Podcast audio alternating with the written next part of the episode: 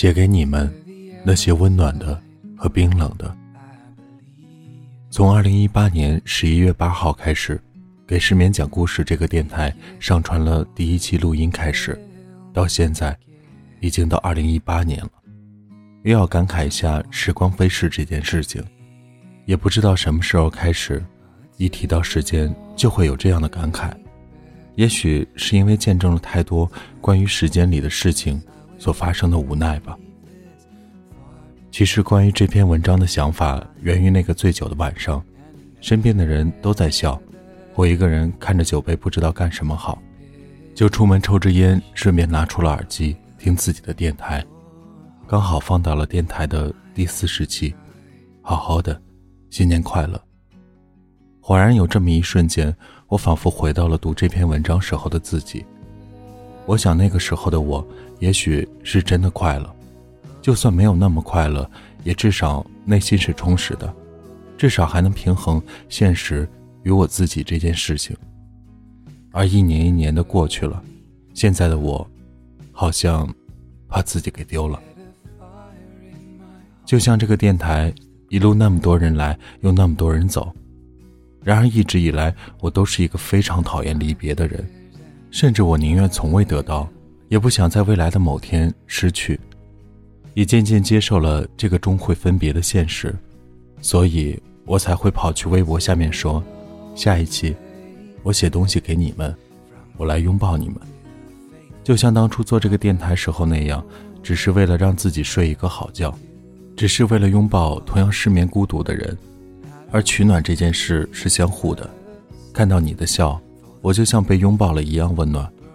也不想未来的某天，现在还在的人再离开，我连跟你们好好说个再见的机会都没有。从决定写的那天到现在，我大概拖了十四天的时间，因为我一直都在想该怎么去写这篇文字，该怎么去说这么一件事儿。用什么样的情感，温暖的，还是冰冷的？该用什么样的状态去面对每一个人，还在的，或是离开的？直到今天做了一个梦，梦到很多人对我笑，他们说要带我去吃火锅，陪我喝酒，然后每个人都过来给我讲他们遇见的故事。所以梦醒了，就决定了，就来讲讲我跟每个人遇见的故事吧，因为太多人了。我不可能把每个人都讲到，也不可能讲得非常详细，但是，也想告诉大家，我真的有很努力的跟每一个对我好的人做朋友，只是大多数人的后来，我没等到那一天，但这回忆一直都在我脑海里。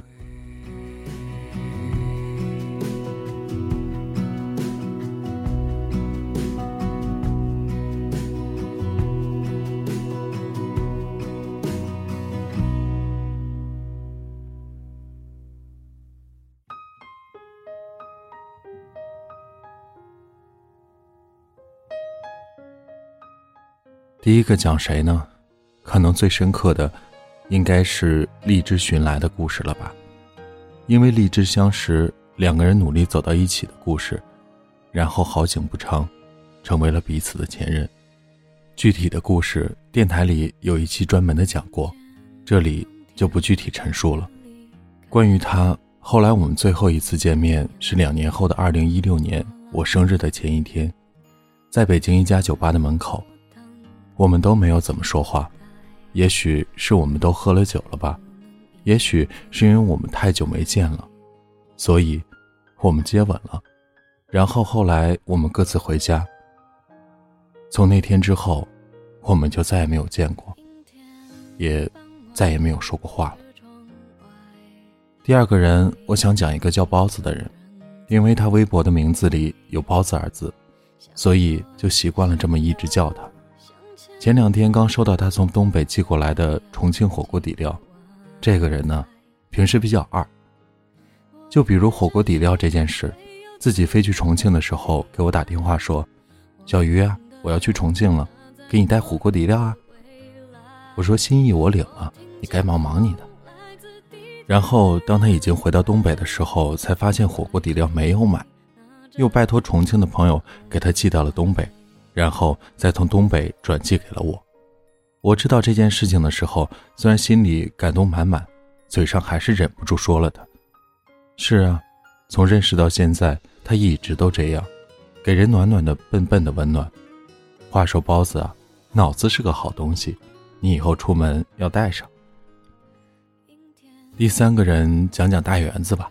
大园子这个人呢，是个律师，听起来是不是特别高大上？内心是不是有种律政先锋的即视感？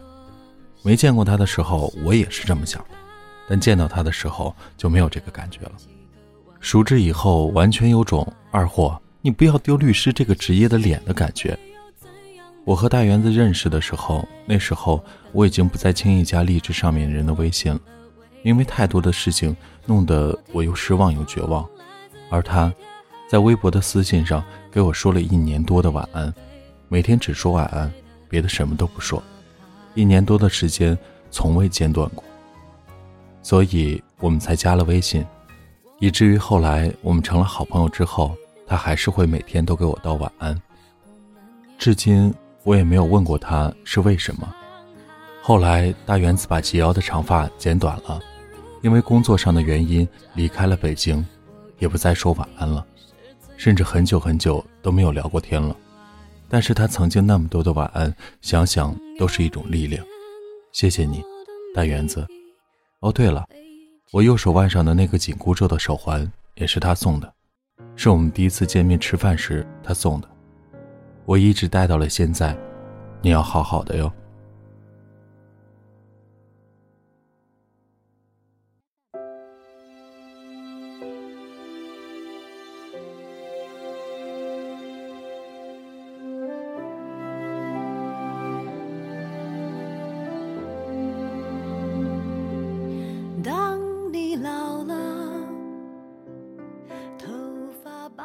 第四个人讲讲悠悠，一个笑容灿烂的摄影师，日常打扮跟性格都能跟我称兄道弟，有时候我都觉得没他爷们儿。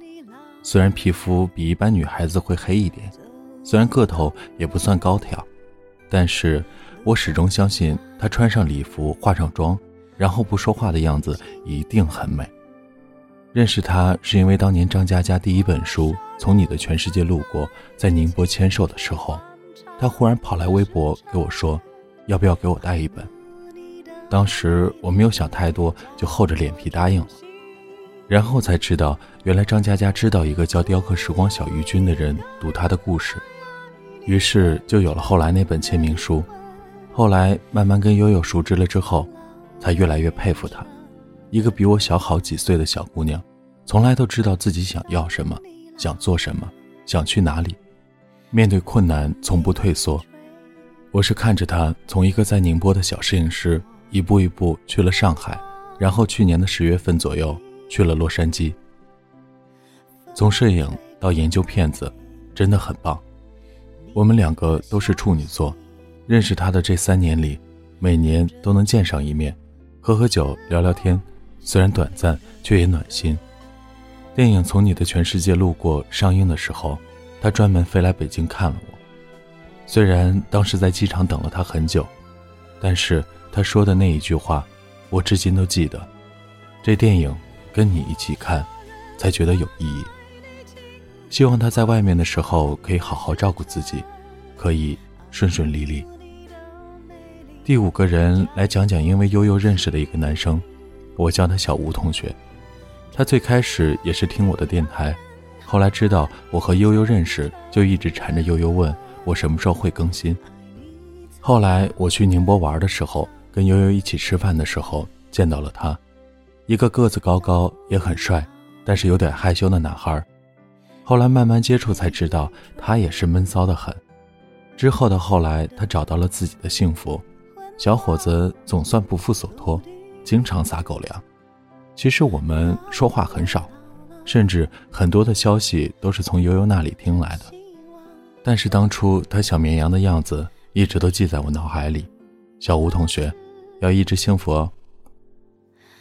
唱给你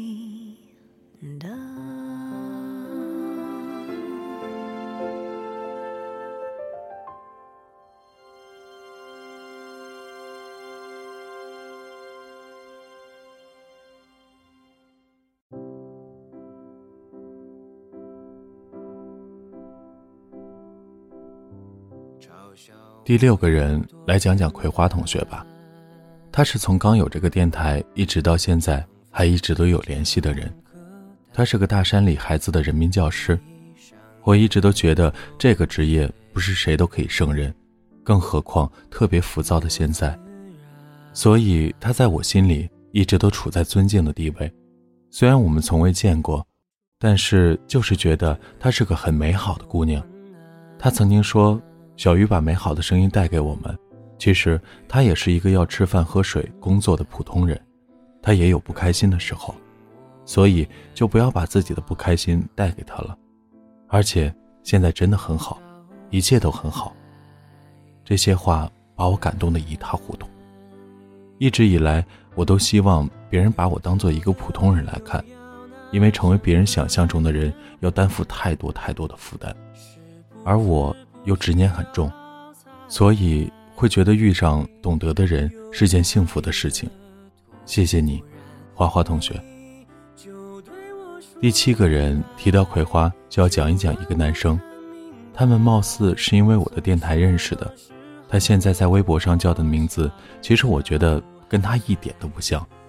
最开始认识他的时候，他还在上警校，那时候应该没记错，是和当时的女朋友刚分手，来微博跟我聊天说话。面对他的难过，说真的，我不知道该怎么去帮助他。因为一直都觉得感情这件事，除非自己想明白了，过去了，一切才会真的好起来。后来他毕业了，然后工作了。忽然有天，他给我发了一张照片，是他和葵花一起在南京的张佳佳那间酒吧的合照。我问：“你们在一起了？”他说：“没有，只是两个人都想给自己的过去道个别。”后来我会经常脑补他们的故事。也许他们在我微博的留言下面彼此认识，然后在某个时间彼此拥抱，相互取暖，然后忽然有一天感觉要告别过去了，两个人相约了一次旅行，去好好给曾经说再见。也许他们曾经在一起过，也许只是见了一面，然后匆匆离开。我之后从未再问，他也后来再也没有和我说过话了。但愿你一切都好。还有，就是如果你听到这里，记得把微博的名字改掉，不好听的。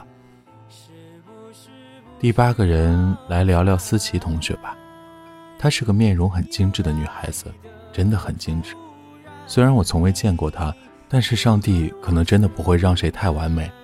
于是他的个头从照片看起来真的有点不太协调。认识他的时候，电台应该是最火的那段时间吧。那时候偶尔也会扯东扯西的聊点什么，基本上都算是逗逼，也算比较欢乐。记忆最深的是二零一四年生日的时候，他给我寄了一个面包机当生日礼物。说真的，我觉得也只有他这样脑路惊奇的二货才能想出这样的礼物，以至于往后的日子，直到今天，那台面包机都没能派上用场。其实没过多久，我们就几乎没了什么联系，除了偶尔朋友圈里的点个赞之外，连句话好像都没有说过。不知道他发生了什么，或者换了工作，或者谈了恋爱，总之希望他过得开心吧。虽然也许就此陌路了。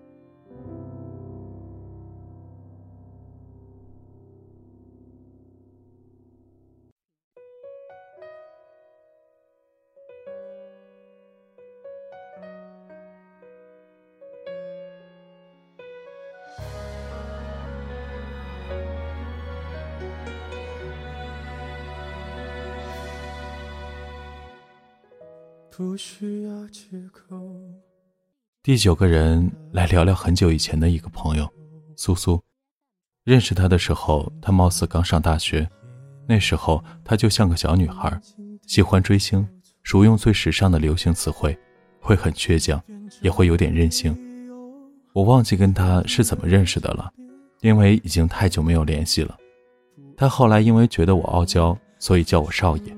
我也就顺着他的叫法喊他丫鬟，跟他从未见过，关于他有趣的事情很多，能说的也很多，写之前总觉得能写好多好多，但现在忽然就不知道该怎么写了。说说后来吧。后来忽然有天，他不知道为什么，忽然就不再跟我说话了，很莫名其妙。其实很早跟他聊天的时候，我就有预感有天会变成这样。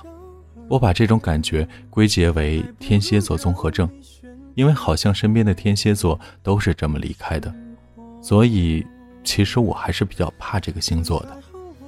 写他之前去他微博看了一眼，还跟原来一样快乐简单，蛮好的。第十个人来聊聊影子，一个护士天使，他呢也算是骨灰级的听众了。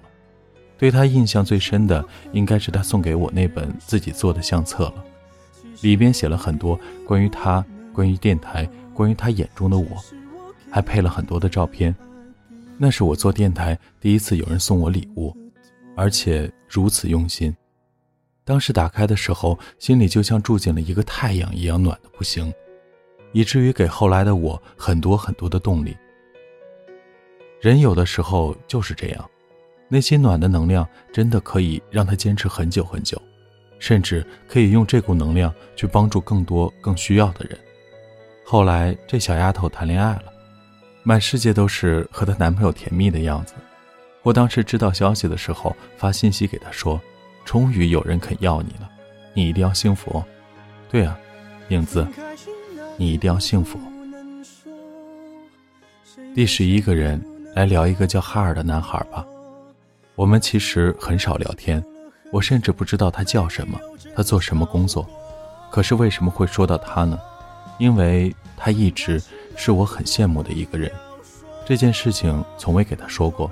他应该是没有太多生活上的负担，他很年轻，他可以随心所欲地做着自己喜欢的事情，他可以全世界到处跑，到头来内心还是一如既往的干净。当然，这只是我看到的，也许他也为了自己的现在做着很多的努力，吃了很多的苦，也许他并非是我想象的那种性格，但是真的希望他可以一直这么干净美好下去。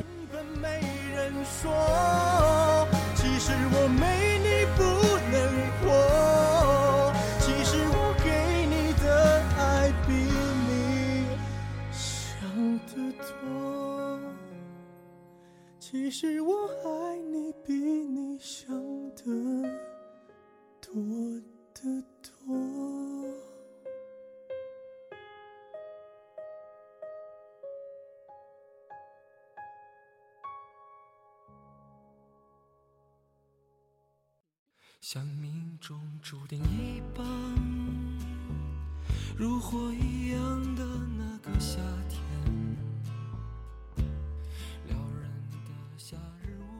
第十二个人来聊聊安格，是一个新疆的女孩，眼睛很大，魔鬼身材。虽然我也没有当面见过，这些都不是我最佩服的。我佩服的是这姑娘有着一百八的智商，一百八的智商啊！我自己是一百四十的智商，也不算低了吧？面对他，第一次有种脑子被碾压的沉痛感。他之前在墨尔本大学读医学专业。要知道这个专业每年全世界招的人就那么寥寥几个，然后人家就是其中之一，所以你们可以随便感受一下家长口中这种别人家的孩子的神奇魔力。安格也许是因为智商高的原因，年纪轻轻就做过纹身师、商人等一系列并不耽误他学习的事情，但是也因为年轻，他其实并非如看起来那般强大。是个可以吹着绝命大乌苏、酒神级别的小姑娘。我们其实还算是会经常在一起聊聊天的人，但是我从未告诉她，其实我一直都觉得她很孤独。我生怕把这个话说出来，会让原本骄傲的这个小姑娘变得没有那么骄傲。她其实很需要别人的陪伴，来自家庭、来自朋友或者爱情。在这些她觉得亲近的人里，她没有那么骄傲。会变成一个闪着星星眼的小姑娘。她其实也很坚强，因为一些原因，她被迫放弃了在墨尔本学习的机会。我记得当时问她难过吗？他却很豁达地说：“没关系，反正我还能在国内考清华北大，那样我还有奖学金可以拿。”但我知道，那时候的他一定很难过，很难过，因为他说话的样子带着满满的疲惫感，并非真的轻松。后来事情一件件过去，他也慢慢一点点好起来。他说等他的腿好起来之后就来看我，带着他的绝命大乌苏和酒神级的酒量。我说那你就好的快点，要不然我的酒量锻炼好了，醉的人就是你了。总未定何时会见，但是小安哥，有时候别太累，要天天快乐才好。第十三个人，他叫月，愉悦的悦，因为我并不知道他的真名叫什么，但是其实心里有一个对他的称呼，一直都点赞的姑娘。为什么这么叫她？首先是因为从认识到现在，我们似乎没有说过太多的话。但是我每篇微博和朋友圈基本上都会有他的赞，还有一个原因是我在跟荔枝寻来分手之后，他有篇转发我电台节目的微博被荔枝寻来点赞，然后，然后我就记住了这个一直点赞的姑娘，月。第十四个人来说说小熊吧。从认识他到今天，他从未间断过他的晚安。我们平日里也几乎除了互道晚安之外，很少说些别的。他的身世有些复杂，我也不便说太多。但是他也是一个很努力、很努力的一个人。对他来说，我们都有的陪伴是一种奢侈。上天善妒这件事，我也总能从他的身上看到。他不断努力和命运抗争，才有了今天这个安稳的生活。可也许就是这样的人。平凡里带着一股非凡的力量，就连“晚安”这两个简单的字都让人觉得踏实。小熊啊，希望奶奶的身体一直都好，也希望你一直都快乐，真的快乐。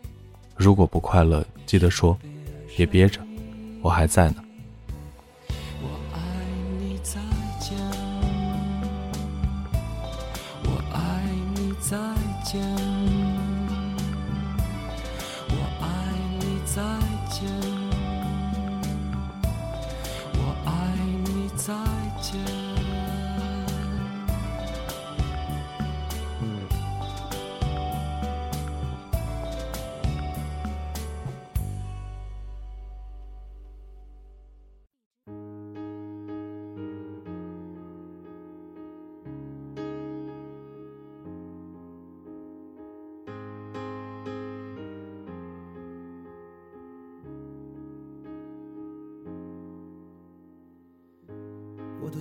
寞多久了，还是没有第十五个人说起小熊了，我想讲讲刚认识不太久的兔子，因为兔子和小熊一样，都是很努力、很努力的人。听他们的故事，会觉得他们的身后经常会是万丈深渊，一不小心就会粉身碎骨，陷入绝望。他们要很努力才能绝处逢生。兔子呢，第一印象是文静。因为头像里他穿着汉服，第二印象是爷们儿，因为听到他那完全不符合汉服甜美化身的声音。第三印象就是心疼了，也许是因为从他身上看到了曾经自己的影子，总觉得为什么这么好的人，为什么就不会得到温柔相待呢？现在他也很努力的生活，日子日渐安稳，一切也都慢慢的变好。其实也没有别的什么，就是希望他会更好一点，再好一点，特别好一点。第十七个人想讲讲佳慧，一个后来很少说话，但依旧觉得很重要的人。认识他的时候是二零一四年的八九月份，当时我在郑州办理要去英国读书的东西。命运总会给人开玩笑，当一切都搞定的时候，家里出了状况。所有的努力一下子就都成了泡影。我记得当时接到消息，就在路边哇的一声就哭了出来。哭完了，我给佳慧说了这件事情，她安慰我说：“你别想太多，你别乱跑，你现在回家，我明天去看你。”我当时并没有想太多，直到第二天醒来接到她的电话，她已经从上海飞到了郑州，好像那一瞬间，所有昨天的难过都好像变得没什么。我还清楚的记得，我们见面的时候，他站在马路对面喊我张先生，而并非小鱼。我笑着不知道说什么好，然后我们去吃饭、喝茶。晚上的时候，他又飞回了上海。也许之前我们并非是要好的朋友，但是因为这件事，那时候的我已经把他划为重要的人里面了。因为在我心里，为一个人长途跋涉，就为了看他好不好，陪他度过最难的时候，那种心情是何等难得。所以，就算是我们后来因为关于地狱的问题争吵的不欢而散的今天，我也还是会觉得他是我很重要的人。所以，我钱包里一直放着当初见面时他用一百块叠的那个心。或许我心里一直都有份执念吧。也许，如果某天我真的用自己的力量帮他一次，也许面对他，我就再也没有那份遗憾了吧。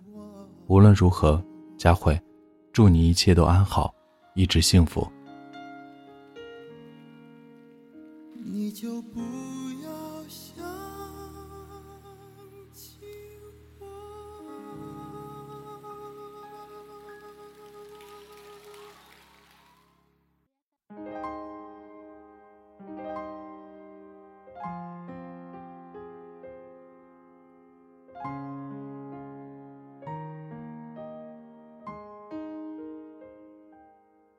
接下来第十七个人，来说说小树树同学，不是叔叔，是树木的树。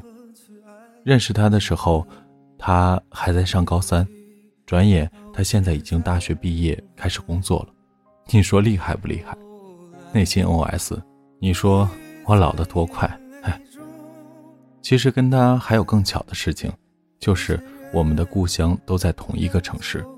不巧的是，我们总因为这些那些的原因，从来都没有见过面。他大学那会儿，我们会聊得多点。后来，也许是因为他的 idol 从我变成了好妹妹组合，后来就很少说话了。怎么说呢？对于树树同学，看着他一路走来，从大学到工作，嗯，很欣慰。好好保持。第十八个人，其实还可以写好多人吧。比如高颖女神，比如小季同学，比如和我一起玩游戏的松同学和小诺同学，但其实我也不知道该写谁了。我把微博、微信、荔枝翻了一个遍，那么多留言，那么多熟悉的人，那么多曾经为之动容的话，那么多温暖，到现如今都变得陌生了。就像最开始纠结该如何写这篇文字一样，一开始我想起了很多人。可现在回想起来，关于这个人的一切，好像回忆简短的可怕。我不知道关于这个人，除了名字之外，我能否写上三句话去介绍他？因为对于太多的人来说，只是熟悉的过客，在他们需要温暖的时候出现了，当他们不再需要的时候，就会转身离开。还有一些人，最开始的时候认识你，只是因为你身上的光环。而真的认识之后，就再也没有说过话了。要知道，那时候我真的以为我们都是一样的人，一样会难过、会失眠的人，是真的当朋友相处的。只是事情并非我想的这样罢了。其实这件事情曾经让我难过了很久很久，这也是我后来删了之前荔枝上很多人的微信一样，后来也不会再随随便便加谁了。慢慢长大，见到的聚散离合多了，也就真的麻木了。你来，我会说声你好；你走，我会说声再见。因为人越大，却发现心真的越来越小，能分给别人的就越来越少。所以，好好珍惜身边真的对你好的那个人吧，因为也许除了他之外，你不会再遇见第二个了。所以，还记得我微博置顶的那句话吗？虽然时间会让我们早晚形同陌路，好在我曾经在你们生命中温暖过你们。愿你们一切安好，一路幸福。而我忙的时候会更新的慢点，不忙的时候就讲故事给你们听。无论何时跟大家的相遇，都是我这辈子都可以回忆的美好事情。也无论曾经的你们现在在哪儿，在做着什么，都希望你们可以被温柔相待，希望岁月带给你们最美好的东西。哪天如果累了，就休息休息；如果想听故事，就回来这里，至少还有一个人在一直讲着故事。最后，祝大家新年快乐！这里是给失眠讲故事，愿这里的故事能温暖你的耳朵。给你一段美梦，晚安，陌生人。